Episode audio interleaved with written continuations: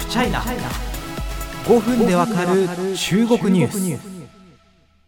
なんとかですねあの選挙戦期間中にこの回のアップロードが間に合えばという思いで今収録してます、まあ、選挙に関係あるというか日本の国の在り方に関係ある話題を今日はお話ししたいと思います。えっとですねえっと前のゆる雑談であの対中強硬的な外交政策と一方でこう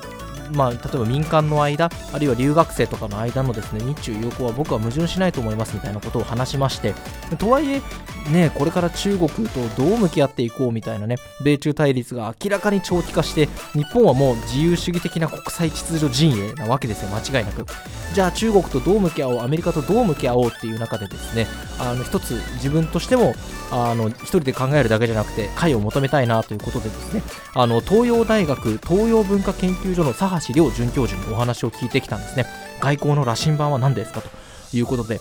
まあ、あのこの方どういうことかというとあのアメリカ政治のご専門の方なんですけど特に米中対立というものに非常にお詳しい方で、まあ、この分野のですね本当に第一人者といっても過言ではない先生ですのであのお話を聞いてきました、まあ、まずは日本は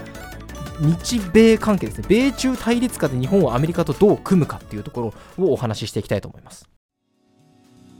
まず見ていきたいのは、アメリカの政権、バイデン大統領ですよね。あのバイデンさんが進めてる戦略ですね。バイデンさんは世界にどう関与していこうとしているのかっていうところなんですけど、これは一言で言うと、ミニラテラルという戦略をとってます。どういうことかっていうと少数国家2国3国4国みたいな枠組み地域全体を覆う TPP とかじゃなくてもっと小さな国家の枠組みをたくさん作っていって自分たちにとって有利な世界観作っていこうぜっていうのがバイデンさんの考え方です。例えばバイデンさん5月に日本に来ましたけど日米首脳会談で IPEF インド太平洋経済枠組みというものの立ち上げを表明しました。その他日本で日本、アメリカ、オーストラリア、インドで作るクアと首脳会合をやりまして中国を念頭にですね現状を変更し地域の緊張を高めるあらゆる威圧的で一方的な行動に強く反対するなどとする共同声明を出しました。他にもですねあのオーカスなんていう取り組み、まあ、これ日本入ってませんけどもありまして、まあ、バイデンさんはこういうミニラテラルいろんなこう小さなグループをポンポンポンポンポンと作ってルールを作って同盟国やパートナー国のこう連携を深めて中国に向かい合っていきましょう、まあ、対中包囲網なんて言われますけどそういうものを引いてるわけです。佐橋さんはですねこのミニラテラル戦略を次のように説明しています。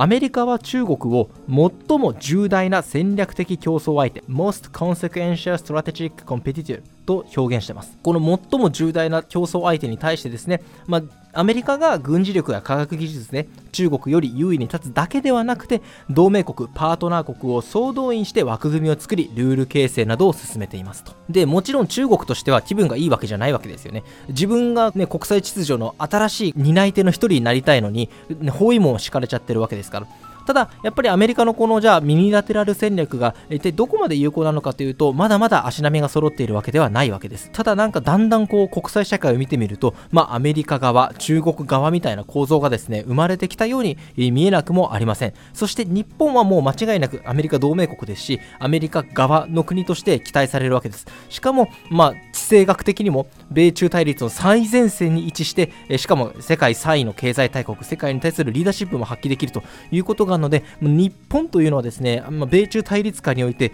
アメリカにとってもうめちゃめちゃ期待しなければいけない同盟国なわけです。一方で佐橋さんは必ずしも全ての面でアメリカと一緒に包囲網を作るべきだとは思わないと指摘するんですね。その理由はなぜか。一つアメリカと中国の間でお互いの警戒心がぐぐぐっと発展して経済面でのデカップリングつまり分離ですねが進めば日本の利益にそぐわなくなるからです。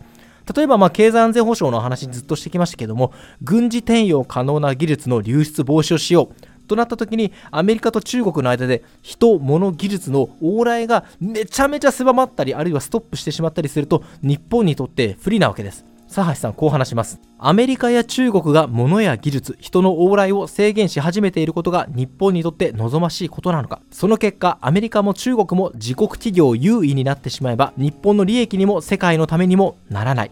日本は自由貿易にこだわり科学技術も本来は解放されているという考えを保つべき。その上で安全保障上の懸念を盛り込むべきです。まあ、アメリカとしてもですね、まあ、あの今は共和党、民主党と二大政党ですけど、まあ、やっぱ対中警戒心、中国に対して警戒して当たらないといけないねっていうのは、もう共通認識になっていると言われるんですね。で、やっぱり中国を念頭にアメリカの政策、いろんなものが出てきてますけど、佐橋さんは、やっぱりアメリカのこうした政策も自国中心主義だと感じることが多々あると話してます。その上で、例えば、まあ、バイデンさんの提唱した IPEF にも次のような評価を下してます。日本の役割は自由貿易ですから基軸にすべきは TPP 環太平洋経済連携協定です。IPEF を100%否定するつもりはありませんがやはり TPP という高レベルの枠組みを代替するものではない。IPEF に象徴されるようにバイデン政権の経済外交は日本にとって高い期待が持てません。ないよりはマシというレベルに過ぎません。まあもう同じ方向を向いているんですよね。日本もアメリカも。あの例えば人権とか自由主義民主主義そういったものをです、まあ、法による支配とか、まあ、そういったものを守っていこうよそういう国際社会を守っていこうよということはですね、まあ、ロシアによるウクライナ侵攻でもよりその重要性が確認されたと思います。一方で細かい政策を見ていくとアメリカが中国に対してやってること。あれそれって日本も煽り食らうんじゃねって思うことがやっぱり多々出てきているということです。日本としてはアメリカと一緒に本来作り上げたかった TPP を基軸にしたいわけですよね。自由貿易が広まればもちろんそれは必ずしも全部プラスとは言わないけれども、まあ、日本の商品のあの国際競争力も上がっていく一面も期待されるわけです。ただ、えー、ご存知の方も多いと思います。アメリカトランプ大統領の時にですねあの自国ファースト主義を掲げて TPP から離脱して今はですねその中国がもともと中国を念頭に作ろうとしてた TPP に中国が俺入れて入れてって言ってきてるようなですね奇妙な状態になってますし